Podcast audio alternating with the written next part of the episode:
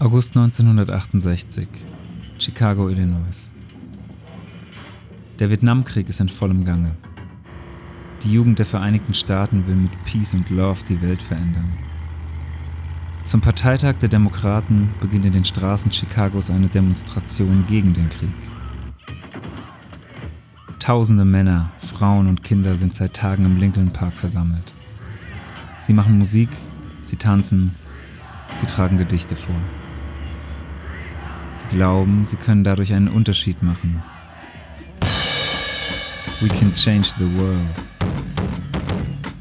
Am letzten Tag wird der Park von Polizisten umzingelt. Stacheldraht wird verlegt. Erst fliegen nur Bierdosen, dann aber auch Steine. Die Polizei zieht Gasmasken auf und stürmt mit Schlagstöcken den Platz.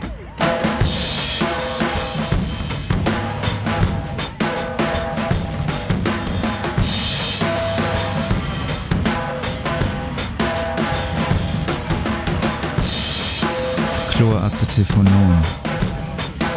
Tränengas. Es verätzt die Lunge, die Haut, die Augen. Eschenholz.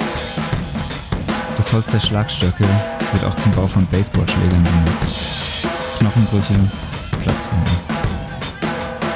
Die Polizeigewalt eskaliert. Jetzt werden neben den Protestierenden auch Journalisten und Unbeteiligte attackiert. Sie werden durch Schaufenster gestoßen, zusammengepfercht und auf dem zerbrochenen Glas verprügelt. Kameras und Fotografen sind überall. Die Welt konnte live dabei zusehen, wie sich der Staat mit ganzer Brutalität gegen das eigene Volk wendet.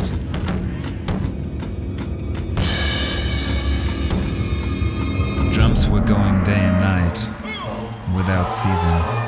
You could walk on the beat of those drums, the way Jesus walked on water. We at war. We at war with terrorism, racism, but most of all, we at war with ourselves. So let me hear this. God, show me the way because the devil's trying to bring me down.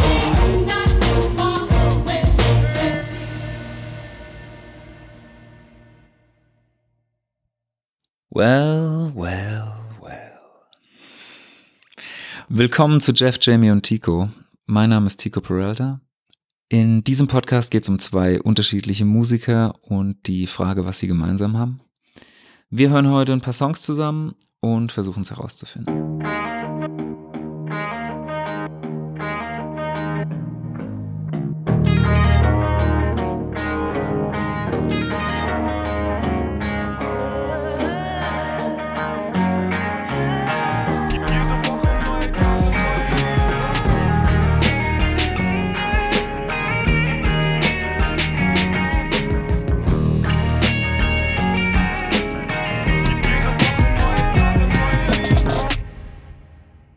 Wir sprechen heute über Chicago und wir sprechen über Graham Nash. Es gab also diese, die Demonstration und das Ergebnis waren 200 Verwundete, 600 Verhaftungen, Vergewaltigungen, Traumata. Und jetzt stehen eben acht junge Männer vor Gericht und die müssen sich gegen den Vorwurf wehren, sie hätten das eben alles angezettelt. Einer ist gefesselt und geknebelt. So, also es läuft so richtig Läuft so richtig rund im Gericht. Der Richter scheint auch einigermaßen voreingenommen zu sein. Aber das Hauptproblem ist, dass den Jungs auch einfach das Geld ausgeht. Also versucht man Charity-Konzerte zu machen, um eben äh, Geld zu sammeln. Und niemand Geringeres als Graham Nash und seine Supergroup Crosby, Stills, Nash und Young werden eben angefragt, ob sie ähm, nach Chicago kommen können, um zu singen. We can change the world, right? Und David Crosby hat sagt sofort zu, aber leider kann Neil Young und Stephen Stills, die können es irgendwie nicht einrichten. Sie schaffen es nicht. Also tritt die damalige Freundin, heute ist Name-Dropping angesagt, äh, tritt die damalige Freundin von Graham Nash, Johnny Mitchell, auf den Plan und sagt, Graham, schreib den zwei Jungs einen Song. Sie sollen ihren Arsch nach Chicago bewegen, um zu singen.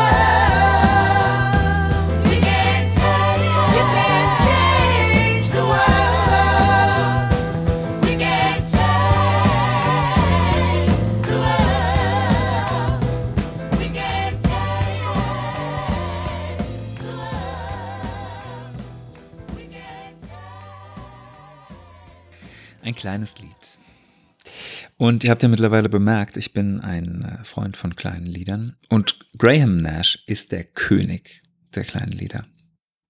Und je kleiner der Song, desto stärker muss er eigentlich sein. Wenn Nash mit Crosby zusammen unterwegs waren und die waren viel zusammen live, ähm, zu zweit auf Tour und hatten dann auch immer nur ihre zwei Stimmen und ihre beiden Gitarren, also dann musste der Song sitzen und stark sein, weil du hattest ja auch immer das Gefühl, die, die stehen neben dir, die sitzen bei dir im Wohnzimmer und spielen die Songs. So nah war das immer. Es gibt ein super, ein super Beispiel dafür, dass es auch nicht immer klappt. Es gibt auf YouTube eine Aufnahme, da irgend, irgendein Satzgesang bei den beiden ist schief und der Ton ist so grauenhaft schief, dass die zwei abbrechen müssen, den Song, und sich auch totlachen auf der Bühne. Aber das Publikum flippt, flippt aus und gibt so Standing Ovations. Hm. Also musste dann alles abgebrochen werden. Aber es ist sehr schön. Also es ist eine sehr gute Aufnahme. Ist es nicht auch seltsam, dass man diesen, tja, wie sage ich jetzt, diesen unvollkommenen Sängern, also denen, die so, wo das nicht alles so perfekt ist, dass man denen mehr vertraut? Oder anders gesagt, wenn jemand zu gut singt, ähm, wird es dann unglaubwürdiger? Oder ist das auch alles romantic? Romantic. If people don't say anything and if people don't get involved and people don't uh, struggle to be made aware, it'll all disappear and it will turn into just one giant pile of uh, bad stuff. Die Jugend der 60er. Schon auch ein bisschen crazy times. Aber die haben sich doch damals ähm, positioniert und mm, recht eindeutig aufgelehnt, haben das alles angeklagt, soziale Missstände, Gleichberechtigung, Bünzlitum, Polizeistaat. Ähm, und dann denke ich an mich und wohin ich mein Geld spende. Und in Wahrheit aber sonst keinen Finger rühre.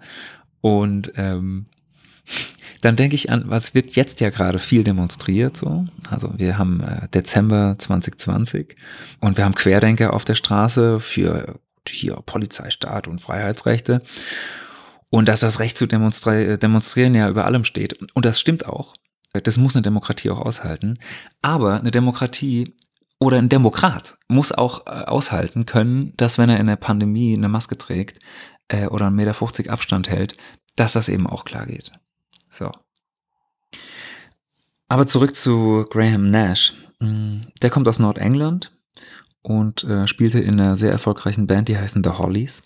Und der hat einfach pff, Lifestyle of the Rich and the Famous, aber eben in den 60ern.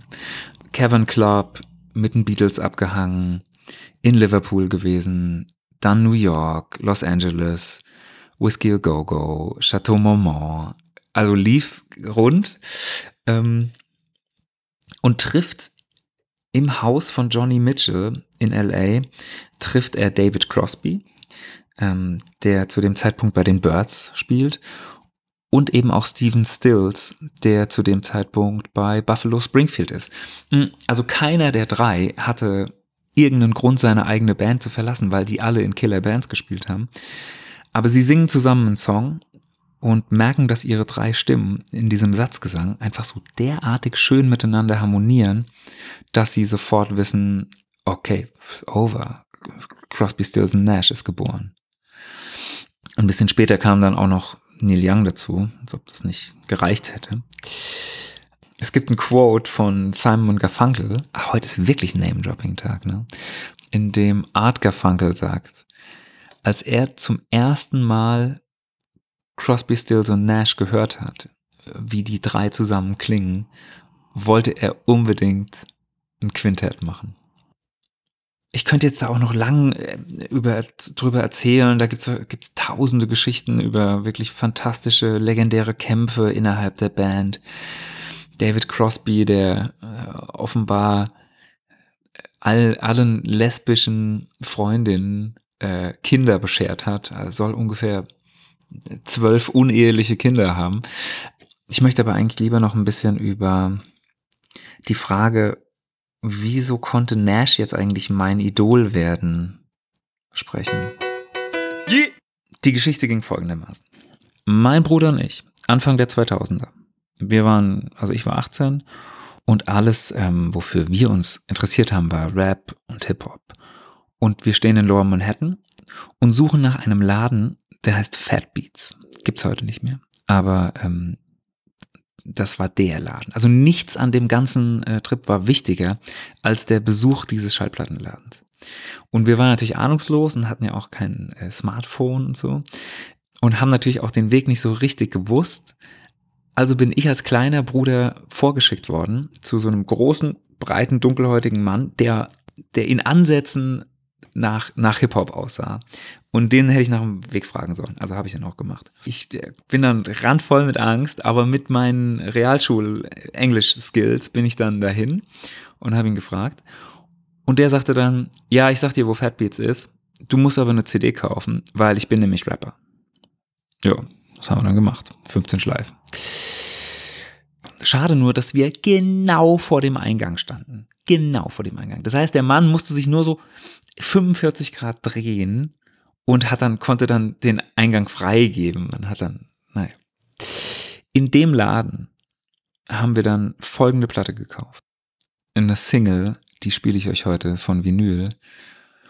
Und die heißt The Truth von Beanie Siegel. Und die ist produziert von Kanye West.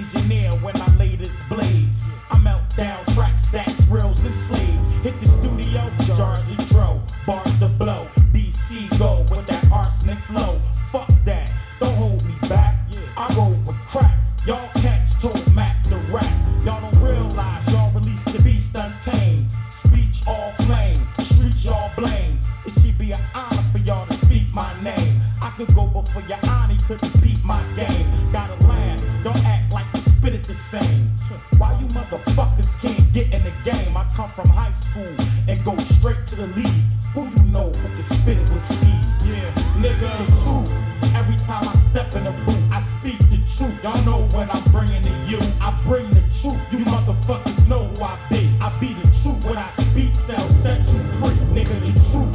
Every time I step in the booth, I speak the truth. Y'all know what I'm bringing to you. I bring the truth. Motherfuckers know who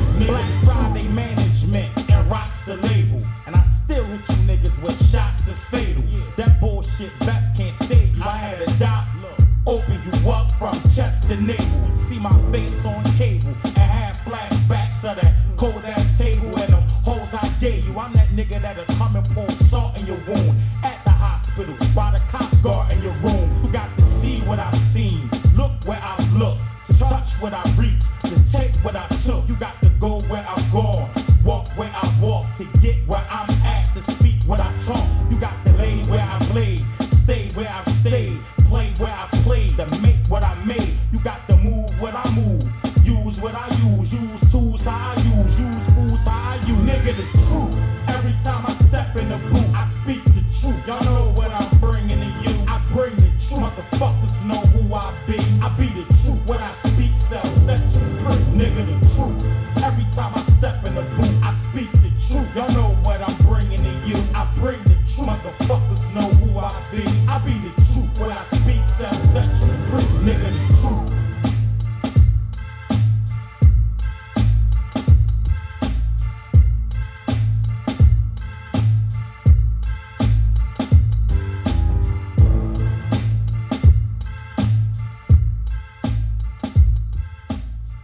The Truth, rausgekommen 2000 bei Rockefeller Records, dem Label von Jay-Z.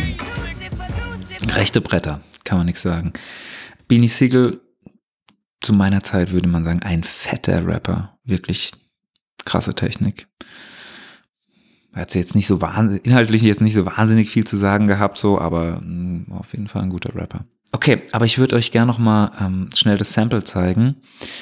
Und auch habe ich, ich habe auch keine Kosten und Mühen gescheut, mich an das ganz rare Zeug ranzutasten. Ich würde auch noch mal kurz in das Demo von Graham Nash zu Chicago das noch mal anspielen, äh, weil ich den Bogen schön finde vom Demo bis hin zum Beat, der dann 40 Jahre später kam.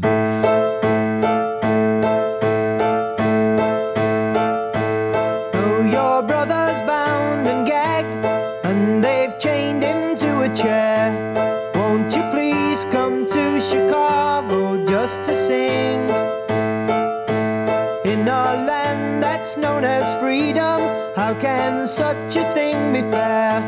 Won't you please come to Chicago for the help that we can bring?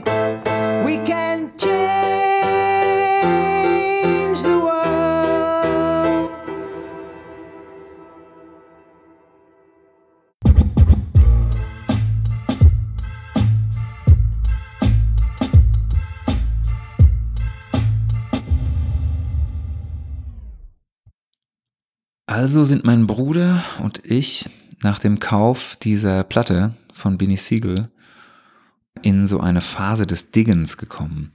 Also anstatt uns irgendwie nach vorne zu entwickeln, in die Zukunft. Also, also angenommen, ich wäre jetzt, äh, weiß ich nicht, ich würde Bob Marley hören und dann würde ich irgendwann Dancehall hören und Dubstep und dann irgendwann Jungle, haben wir uns in der Zeit zurückbewegt und haben ähm, die Rap-Songs, die wir geliebt haben, wir haben sozusagen die Original-Samples in diesen äh, Songs gesucht und haben eben angefangen, uns in die zu verlieben. Und seitdem stehen alle Türen offen. Ich würde euch kurz nochmal in, in die Welt des Samplings einführen, weil da ja vielleicht nicht jeder Bescheid weiß. Ähm, aber ich mach's kurz, weil da könnte man, da kannst du tagelang drüber erzählen. Aber Sampling beschreibt einfach mal grundsätzlich das, was Kanye West jetzt mit Graham Nash gemacht hat. Also er hat also einen Teil von einem Originalsong genommen und was Neues draus geschaffen. Also wenn picklige 13-Jährige in ihrem Kinderzimmer heute Musik machen oder Beats bauen, dann machen sie das ja am Computer, machen sie das am Rechner. Und vor der Jahrtausendwende hat man das am Sampler gemacht. Deswegen Sampling. Mm, also man verwendet kurze Abschnitte von bestehender Musik und macht was Neues draus. Mm, jetzt können wir da auch lange über Sinn oder Unsinn sprechen und Recht und Unrecht und so. Aber Fakt ist, dass diese 13-jährigen Jungs und Mädchen eben kreativ sind und was Neues schaffen. Und Sampling gehört einfach zum Kulturgut. Und vielleicht lade ich mal ähm, Dr. Matteo Rack ein, und dann hören wir den ganzen Tag eure Lieblingssongs. Und danach hören wir die Originale oder die Ursprünge, äh, die Ursprünge von diesen Inspirationen. So. Und dann reden wir nämlich auch über den 20 Jahre andauernden Rechtsstreit von Moses Pelham und Kraftwerk und die Bushido-Alben und Dr. Dre und Gary Moore. Das wird alles abgearbeitet. Eins nach dem anderen. Aber dann reden wir auch darüber, dass sich am Schluss nur noch die fetten Labels ähm, hier untereinander die geilen, die geilen Samples hin und her schieben und die kleinen 13-Jährigen nämlich dann die Chance nämlich nicht bekommen, Nina Simone zu samplen. Ohne halt dafür verklagt zu werden oder im Upload-Filter zu landen. Aber rege ich mich da jetzt auf? Nee. Aber doch. Ähm, also Beanie Siegel ist auf jeden Fall der Rapper auf der Platte. Und er ist so ein richtiger Gangster so richtig mit äh, Oberlippe hochziehen und äh, illegalem Waffenbesitz und Drive-by-Shooting und so. Wie schon gesagt, der hat jetzt nicht so wahnsinnig viel zu sagen gehabt, aber hat das handwerklich echt ganz gut ähm, drauf gehabt. Dem hat man immerhin einen Lungenflügel ähm, hier entnommen nach einem Drive-by-Shooting. So. Und dann, und dann hat er nochmal richtig dope im Knast gesessen wegen Steuerhinterziehung. Also ein richtiger Gangster. Kanye West wiederum nennt seine Tochter North. Und das zeugt ja wirklich von Humor.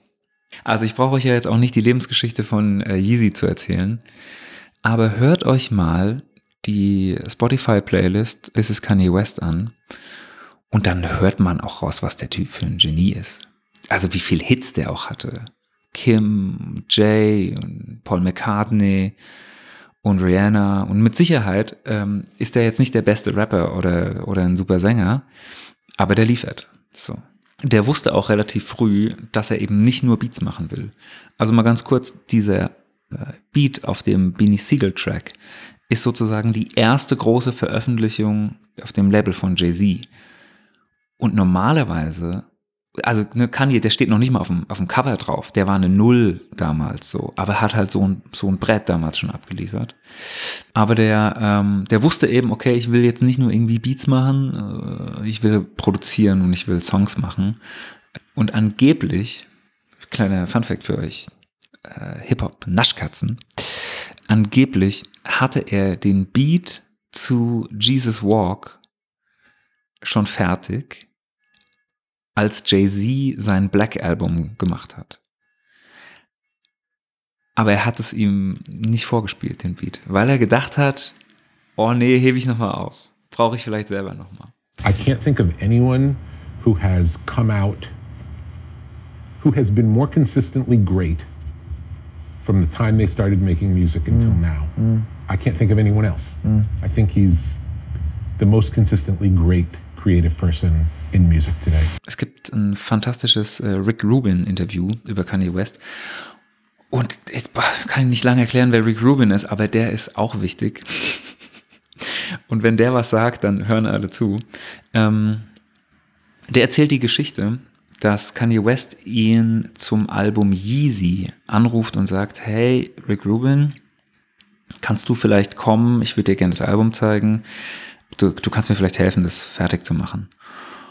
Und Rick Rubin denkt, ja gut, das Album ist, ne, also er hört sich ein fertiges Album an. Aber in Wahrheit hört, er sich drei Stunden Musik an und das meiste davon ist einfach ohne Text. Und er sagt dann, äh, ja, wann soll das denn rauskommen? Und Kanye sagt, ja, in fünf Wochen. und Rick Rubin sagt, ah, wirklich, in fünf Wochen. Hm, ich habe Alben, die sind deutlich weiter und die werden noch nicht mal in fünf Monaten veröffentlicht. Und Kanye sagt dann, ah, wirklich, naja.